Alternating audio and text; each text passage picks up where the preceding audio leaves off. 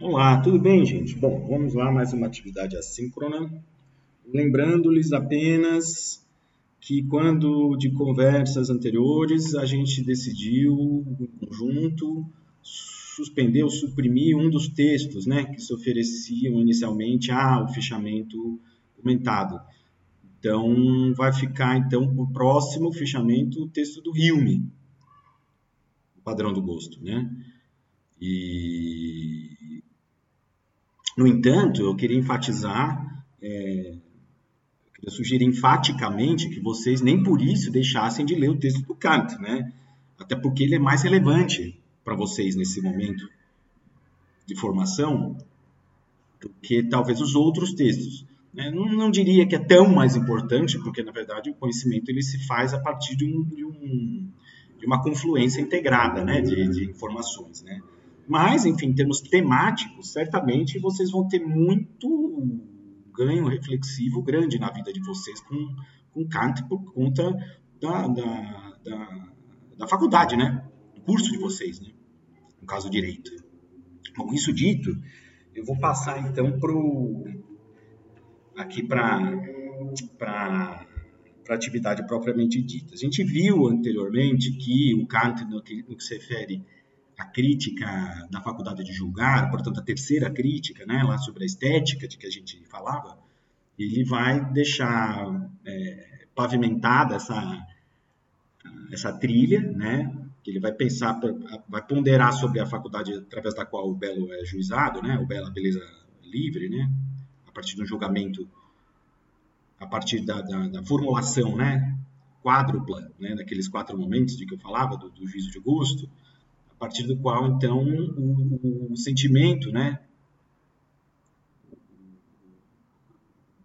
que subjaz ao juízo estético é, vai pressupor uma abstração do fundamento material das coisas, né? E razão pela qual, nesse tipo de juízo, a gente ele vai dizer que é reflexionante, como a gente viu, a gente não pensa segundo conceitos, motivo esse pelo qual também não, não se trata de inserir uma finalidade específica. Bom, isso lá vai ter sua razão de ser na estética. Agora eu vou me deter no que seria, na formulação aí do, do da segunda crítica, né, a crítica da razão prática, né, aquilo que vai possibilitar, digamos assim, a própria possibilidade, vai possibilitar a moral, né, a, própria, possibilidade da moral em Kant. E aí uma ética normativa do dever, né, que vai caracterizar o pensamento ético de Kant e os seus fundamentos jurídicos. Essa parte da estética que eu, de que eu falava não vai ser é, é, de todo inútil, não. Né? Depois a gente vai ver mais adiante por quê. Né? É, há razões bastantes para a gente fazer confluir essas, essas duas áreas, sabendo que elas são de fato de direito distintas. Né? O Hume ele não, não separava muito né? sentimento estético, de moral, etc. O Kant vai separar. Mas nem por isso vai, conflu, vai deixar de confluir de uma maneira bastante interessante né? o prazer puro, estético, e o prazer é, moral, digamos. Né? De um jeito talvez que a gente nem suspeite, poderia, pudesse suspeitar. Mas antes de, de, fazer isso, vamos, vamos lá para pro, os fundamentos, né? Pro, digamos, para o beabá da coisa. Bom, quando, como vocês sabem, quando, quando se trata de, de moral, eticidade, né? É, um, a primeira, entre outros, mas um dos primeiros conceitos, uma das primeiras noções que vem à mente, por razões óbvias, né? É a, de, a noção de escolha, de, de, de arbítrio, ou melhor dizendo, né, de decisões, né? Isso porque, na verdade, é, precisamente porque há esse pressuposto de que a pessoa, que o ser humano pode escolher agir assim ou assado, é que você pode imputar, imputá-lo, né, é, atribuí-lo, digamos, algum alguma, algum crime, alguma infração ou mesmo uma omissão, né? Porque também você decidir não agir é uma decisão na moral, nessa área. Você decidir não levantar para fazer café, decidir ficar na cama é uma decisão. Né? Você deixar de fazer algo também implica uma responsabilidade. Ou seja, não há nessa esfera uma, uma, uma, verdadeira liberdade de indiferença, né? Um tanto faz. Tanto faz é, em coisas da moral e da, da ética, também um, uma escolha. Não escolher é uma escolha. Então, bom, é uma glosa rápida também, que eu acabei de dizer moral e ética, né? Desse ponto de vista, eh, são quase sinônimos, né? Mas a gente sabe só para uma distinção às vezes é mais formal, né, mas é importante, né? moral é o que é moral? Moral é aquilo que determina o agir humano, né? justifica a ação humana. E a ética, por outro lado, é aquilo né, que, como um, uma disciplina filosófica e é, acadêmica até, né, é aquilo que toma a moral como tema, como objeto de estudo, né, de pesquisa investigação. Nesse sentido moral ela não, não tem a obrigação de refletir sobre si mesma. Depois a gente vai ver que em Nietzsche as coisas mudam um pouco, porque Nietzsche ele faz intervir uma noção de valor moral que é diferente, né? Por isso que lá no final do curso a gente vai ver que tem a metaética, né, nesse sentido. Porque aí é, ele põe em questão o valor dos valores morais, né? Mas não, não é o nosso caso aqui. Ainda não chegou lá. Não tem essa parte é, bom, voltando, né, da decisão do, do, do, sujeito do querer volitivo que escolhe agir, né, que portanto pode ser responsabilizado pelas ações, é algo de que não se escapa nesse domínio da moralidade. Nem mesmo com a morte, com o suicídio, né? Porque também não querer nada nunca é um nada de querer. A vontade de nada é uma vontade. E no caso do suicídio é talvez ao contrário do que a gente imagine, é, talvez uma das maiores afirmações possíveis da vontade, né? Porque você tem que ter muita coragem, é uma decisão muito, muito, muito grande, né? Tomar uma decisão desse nível. Né? Então, quer dizer, também aí é, a gente precisa desse, teria que decidir, né? tomar uma decisão. Bom, isso dito, eu vou passar a caracterização da, é, bastante genérica, né? Daquilo que ao longo da história do pensamento, se caracterizou como formas de ética, né, ou pontos de vista éticos. Né? Você tem, é, o, o, como eu havia dito na, na, na, atividade síncrona, né, talvez a mais é, célebre, conhecida e antiga né, das versões éticas, que é o hedonismo, né, que é do, do, do grego, que é uma doutrina do, do enfim, da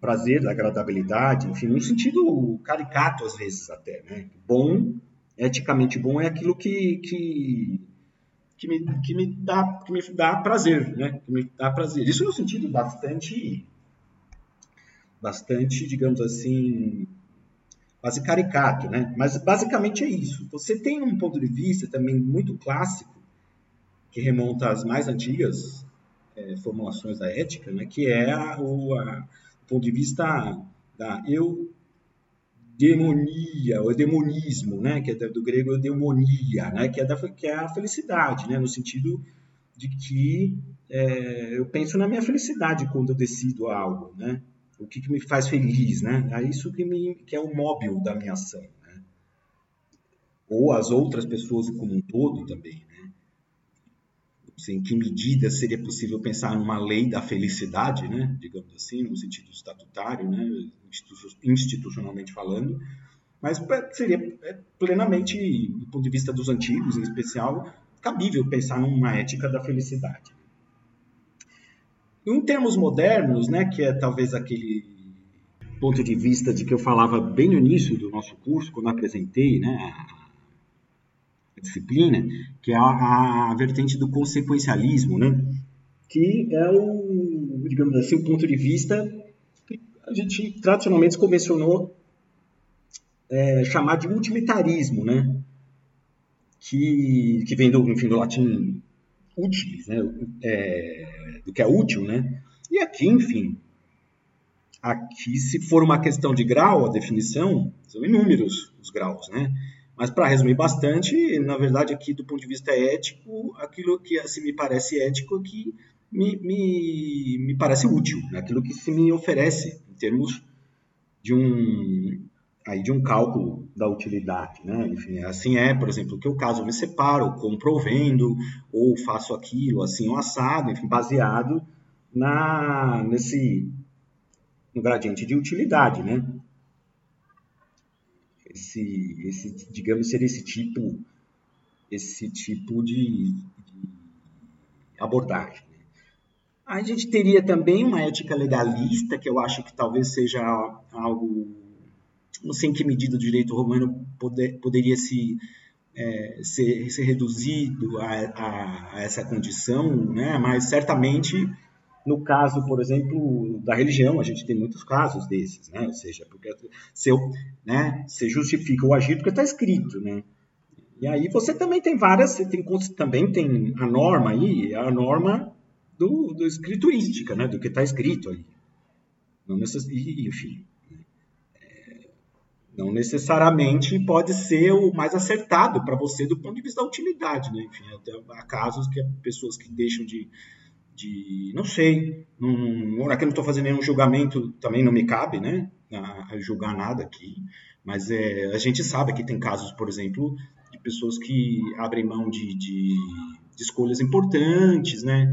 Até do ponto de vista medicinal, né? De, de intervenções, de cirurgias, tal, por conta é, de uma ética legalista que está escrita, por exemplo, na religião, né? Que pode fazer, depende da religião, evidentemente, né? Mas né, o que pode ser feito ou não, o que é contra aquele código, etc. Né? O que também crítica que também puder, talvez pudesse ser feita com tanto mais razão de ser, sob um certo aspecto, ao utilitarismo também, né? Porque, afinal de contas, é, enfim, se, se for pensar só no cálculo é, utilitarista, também, enfim, para o Estado nazista também era útil, é, enfim, foi útil usar gás para assassinar 6 milhões de pessoas, né? Quer dizer, preciso ver aí também qual é esse princípio da utilidade também até onde vai, né? No nosso caso, que é o caso do Kant, né? O que mais nos importa é a ética do dever ser, né? A ética normativa do dever, né? É, que é por onde, por onde nós vamos, né? Essa palavra também a gente tem que entender com um grão de sal, criticamente, ou seja, com, a gente tem que entender mais e melhor, porque é, se a gente não tiver muito atenção e cuidado, corre-se o risco de, de inserir Kant no, no, na esfera daquilo que ele mais combatia, contra o qual ele escreveu e pensou, né, que é, digamos assim, a ética da, da obrigação no sentido heterônomo, né? né? Heterônomo no sentido do que é heteronomia, né? No sentido da, de uma coisa que é imposta de fora, estranhamente a nós, que se impõe a nós de forma é, quase que no sentido impositivo, né? No sentido de você de você obedecer irrefletidamente, né? no sentido de um, uma ordenação é, estranha, né? uma espécie de, é, de violência até contra, contra a nossa vontade. Né? Não é nesse sentido, né? porque em Kant a ideia de obrigação, do dever, ela, na verdade, ela vai adquirir um sentido ligado a uma a liberdade, estranhamente, né? Parece uma para, é paradoxal, né? O uso da palavra aí, talvez, mas é porque o Kant vai entender que você obedecer uma lei que você mesmo prescreveu, no fundo, você não está se submetendo. No fundo, você está dando prova de uma da liberdade, de uma autodeterminação, né? Para chamar o Kant. Então é importante ter isso claro, né? Bom, e o caminho entrevista para o Kant, né? Para fazer valer essa essa ideia, afinal de contas, é, curiosa, no mínimo, né? É operar nessa distinção entre a liberdade e a causalidade natural. No sentido de que no ser humano, que a gente estaria, estaria às voltas, a gente estaria, né, teria, estaria lidando, nós estaríamos lidando com um tipo especial de, de causalidade, né, que é a causalidade da vontade. Né? O princípio que age sobre produtor atuante a partir né, da ação humana, mas que se refere à escolha, né, à determinação, que pode se converter num princípio de regras, né, de normas, mas a questão é que está em jogo aí uma causalidade interna, portanto ligada a uma facu à faculdade da vontade, faculdade apetitiva, né? Que consiste basicamente em você se determinar, fazer voluntariamente uma ação, né? um, movimento, a faculdade de desejar, né? a, a volitiva, né? passa então a ter a, a primazia, né? ganha essa primeira, primeiro, primeiro plano. Tá? Essa causalidade interna do agir, né? que tem a ver com a nossa vontade, por exemplo, ela seria uma causalidade livre, porque, enfim, ela, ela se diferenciaria da legalidade causal que impera na natureza, né? No sentido da lei da natureza, tudo ocorre porque possui uma causa. Essa causa vai ser remetida a outra causa, que por sua vez vai, vai ser, né, essa causalidade dessa causa também tem uma outra causa, assim, por, assim enfim, né, ad nauseam, assim, é um infinito quase, que vai constituir, nós chegaremos até a primeira causa, né, das causas. A, a liberdade humana, por outro lado, ela, ao contrário, ela justamente ela inauguraria na ordem das, das causas uma, uma do zero, né, digamos assim. Ela seria causa e efeito de si mesma, né, nesse sentido, né? Ou seja, ela inaugura uma, uma ação a partir da, da não de uma sequência causal, mas por si. Né? Bom, agora, as coisas não são tão simples assim, porque o ser humano também faz parte da natureza. A gente também, num certo sentido, pertence a uma totalidade natural da qual não fazemos parte. Então, nós também, é, é, é esse que está o desafio. Né? A gente também faz parte da causalidade natural. Né? Nós temos também órgão, órgãos que regulam o nosso corpo, a gente está submetido à lei da, da gravidade, ou seja, a natureza, a gente faz parte da ciência também, né? Tanto é que a gente estuda, tem ciência, medicina por causa disso, né? Também o ser humano ele faz parte da, da legalidade que comanda a natureza, sob a forma, sei lá, mecânica em geral, né? É, geralmente a, essa legalidade se, se dá a conhecer de maneira exemplar na, na, na, propriedade de movimento, né? Que você não altera a condição cinética de um corpo se você ou por choque ou se você alterar, né? O movimento do corpo ele permanece naquela condição inercial, né, assim. Então essa lei natural é uma expressão dessa regulação entre fenômenos da natureza né, é, de uma, uma relação tal que é invariável, segundo uma regra fixa. Né? Você remonta as causas para explicar o, o evento mediante os efeitos, mas a partir de uma explicação lógica, né? Então, a, a, causalidade natural é justamente o que? O poder de causas naturais produzir efeitos invariáveis. Você calcula a velocidade do foguete, quando ele vai chegar na Lua, quando ele vai voltar, essa previsão, na verdade, só é possível por conta da regularidade né, das leis. Né? A água ferve a 100 graus Celsius porque você explica pela relação. A, causalidade, inclusive, é uma das figuras da relação, né? da ideia de relação, né? do, do fator de ordenação, a, a categoria da relação. Né? Ela, ela ferve isso por causa da causalidade ali, que é sempre 100 graus Celsius. Quer dizer, quando eu digo é, no sentido de uma causa que vigora universalmente essa, essa lei, né? Pelo menos deveria, né? Está ligada a, uma, um princípio de causalidade que vai ser sempre assim, né? Então, o ser humano também faz parte desse mundo.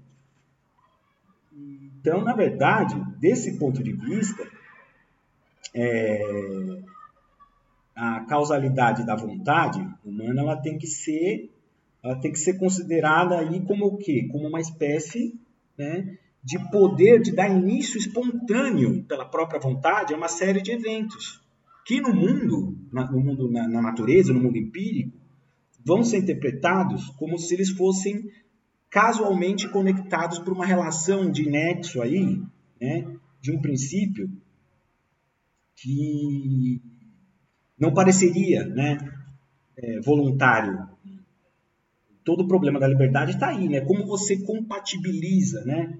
Uma causa, uma causalidade da vontade espontânea, humana, né? Com a causalidade que vigora na natureza. Você vê que tudo indica que natureza e liberdade são conceitos contraditórios, né? São tem aí um, sei lá, um certo uma antinomia aí, né? Como a, como a ação humana é, é considerada livre, fica difícil conciliar a ação humana com a liberdade contida no, mundo, na natureza, né?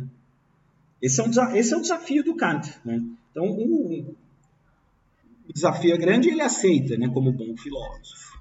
Bom, e aí o, o, o primeiro passo do Kant, na verdade, nesse sentido, para pensar uma ideia positiva de liberdade, né, é, é pensar a liberdade no, no âmbito da praxis, né, da prática, do agir né, voluntário.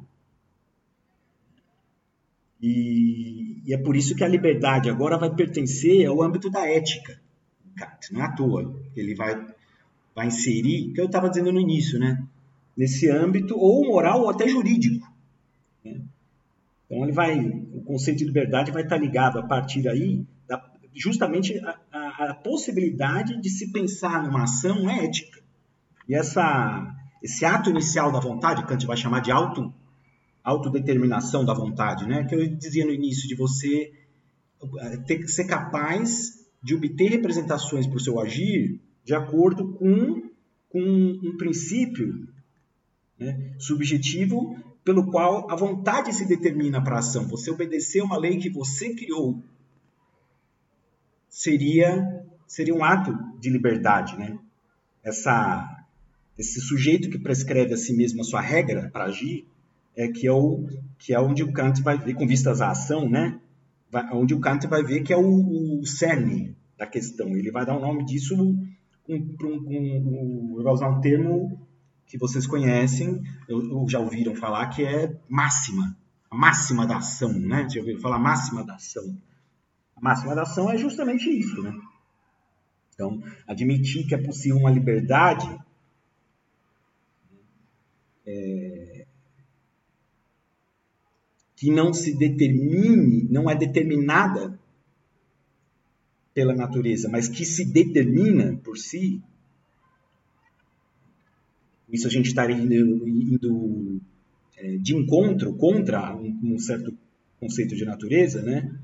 Vai possibilitar, por outro lado, admitir a, a existência de máximas para, as nossas ações.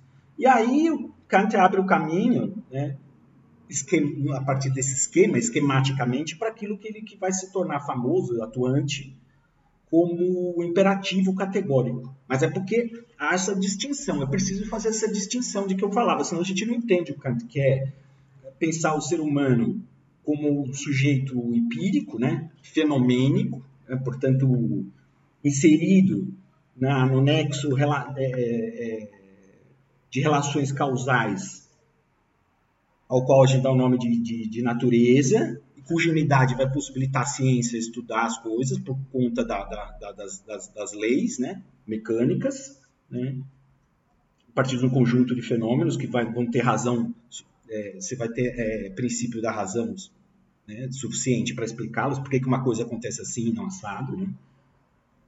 por outro lado, o ser humano do ponto de vista não dos fenômenos, mas do ponto de vista inteligível, do ponto de vista do nomenum, né? ou seja, de uma coisa em si, no núcleo da moralidade em si, que não depende dessas séries causais da natureza, porque é uma causalidade espontânea da vontade humana que, que vai inserir o agir em esquemas explicativos. Ela, ela independe da sensibilidade ou da da natureza, né? ou do, do empírico no sentido lato do senso. Essa perspectiva do ser humano pensado como um sujeito volitivo, portanto, que tem atos de vontade e que pode iniciar, inaugurar uma série causal por si. É... Então, isso também o Kant se isso tem ligado, se tudo isso vai passar a ter um sentido ligado ao universo da volição, do desejo, também ele vai, ele vai ter que operar distinções para que as máximas do agir possam ser é, melhor compreendidas e definidas, né? Por quê? Porque se nós não somos máquinas de calcular, né, porque nós somos também seres des, des, apetitivos, desejantes, desiderativos, nós temos capacidade de desejar, né?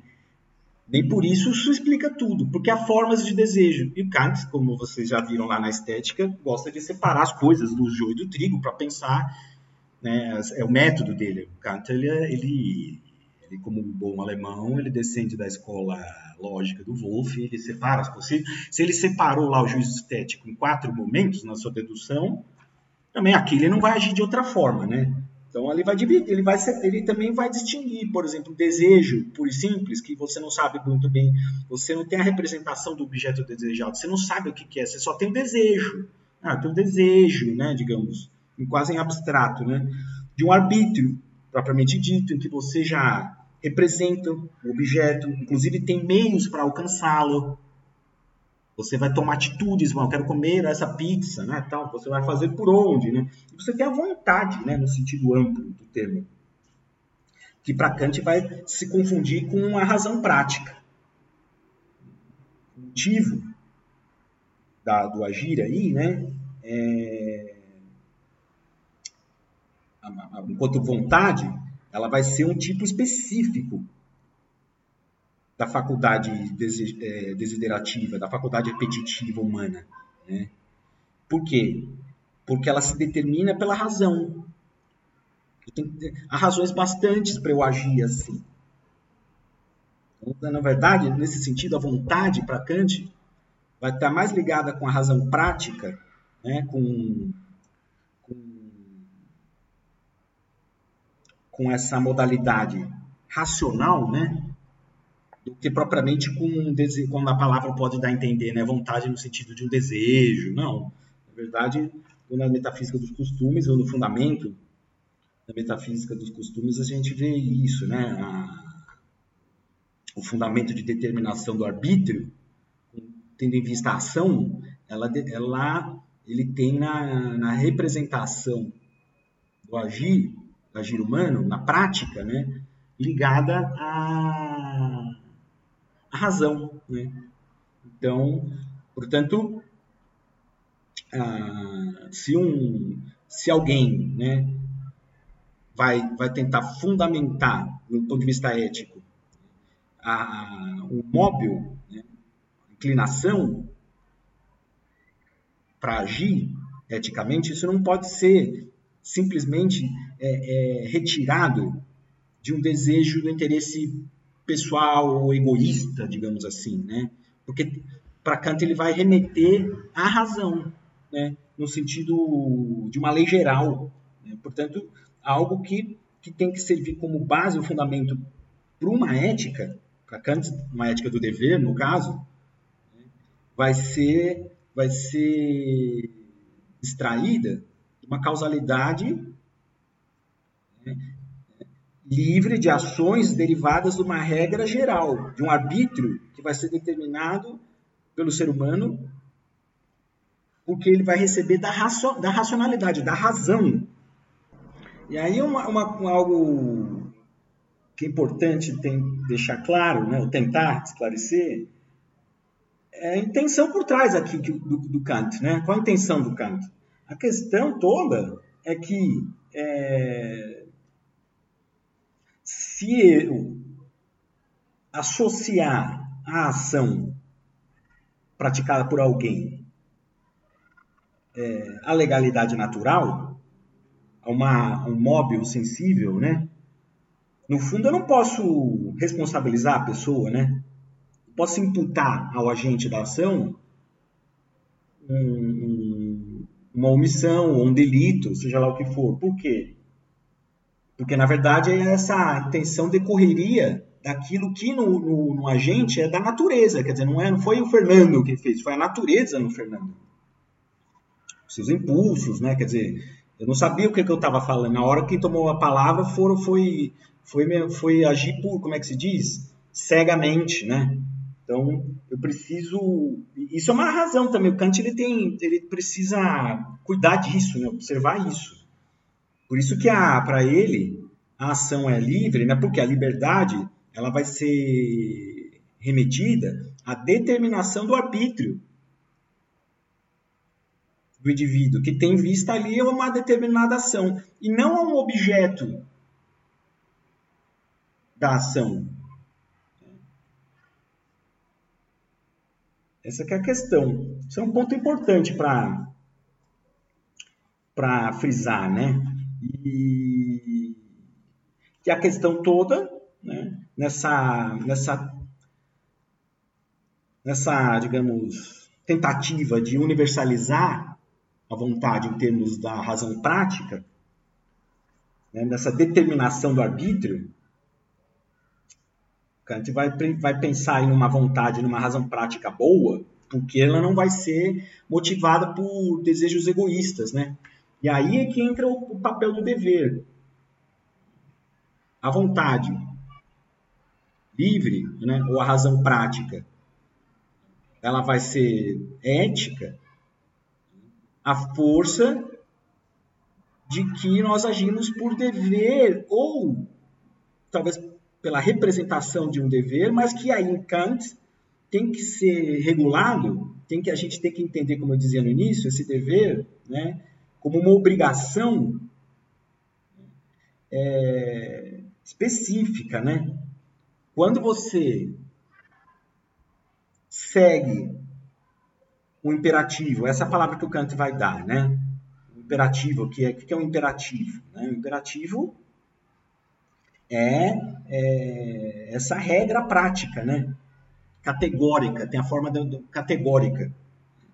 Quando você obedece uma regra prática que você mesmo, pela sua razão, se estabeleceu, se impôs, você não está sendo obrigado no sentido que algo externo está forçando você a fazer aquilo. No fundo, você estaria dando cumprimento, ao contrário, a uma liberdade, a uma autodeterminação. Você é livre para agir segundo as regras que você mesmo se impôs pela razão. Né? Então, para Kant, essa que é a é, se torna necessária a, a, essa regra prática ou imperativo, né? Por conta dessa dessa dessa disposição, né? Desse desse caráter de autodeterminante da razão prática. E aí, enfim, qualquer motivação egoísta por desejo, interesse próprio, inclinação ou uma tendência pessoal a agir assim ou assado, não é, é, essas formas né, de, de imperativos mais pragmáticos, né, para Kant não vão dar a universalidade e a necessidade necessárias para a lei da razão prática. Até porque todos, né, todo, todos nós temos desejos, inclinações, enfim. Você teria tantas regras, tantas leis, quantas inclinações. É, é, quantas as inclinações atuam em cada um de nós, ou seja, não dá, não dá certo para fundamentar a ética, né? A partir de se você vai ter tantas leis quantos desejos forem, isso não satisfaz, né, o, objetivo. Então, por isso que tem que ser um imperativo sob a forma categórica, né, vai dizer o Kant esse sentido de ser uma lei que vai ter a forma da lei, a forma da lei em geral, né? no sentido de ser uma propriedade que não é simplesmente é, pessoal? Que portanto tem que base, se basear numa, num objeto, no conteúdo, é,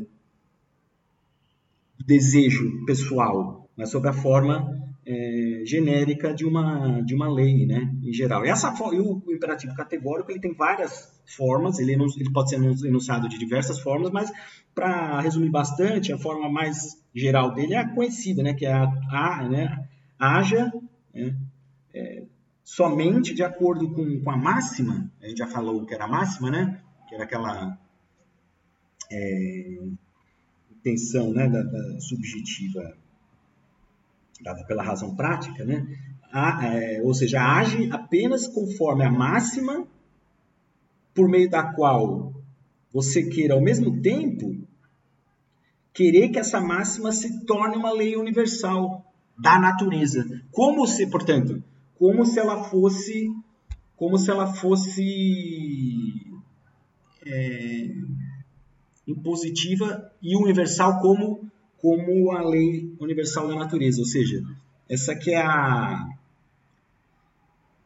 que é a sua formulação. Né? Eu não vou, não, vou avançar aqui porque é tema da próxima aula. Eu só queria apresentar. Então, o imperativo categórico vai ser essa, digamos assim, a, a semente a partir da qual Kant vai, vai tomando como possível um mundo ético. Né? Então, vai ser sob a forma dessa lei prática é que o Kant vai poder fundamentar a ética. Né? Ou seja, age somente de acordo com aquela máxima por meio da qual você, ao mesmo tempo, possa querer que ela se torne uma lei universal. Aqui a gente vê um pouco, feitas devidas diferenças, a lei de ouro, né? O que é a lei de ouro? Né? Não faça aos outros aquilo que você não gostaria que fizesse com você. O espírito altruísta aqui por trás disso. Né? Bom, eu vou me, vou me deter aqui, conforme eu disse, para não não abrir torneiras que eu não vou conseguir fechar aqui, até porque a próxima aula nossa eu vou, eu vou, vou me deter mais especificamente nesse, nesse esse tema aí do imperativo categórico. Bom, é isso. Grande abraço.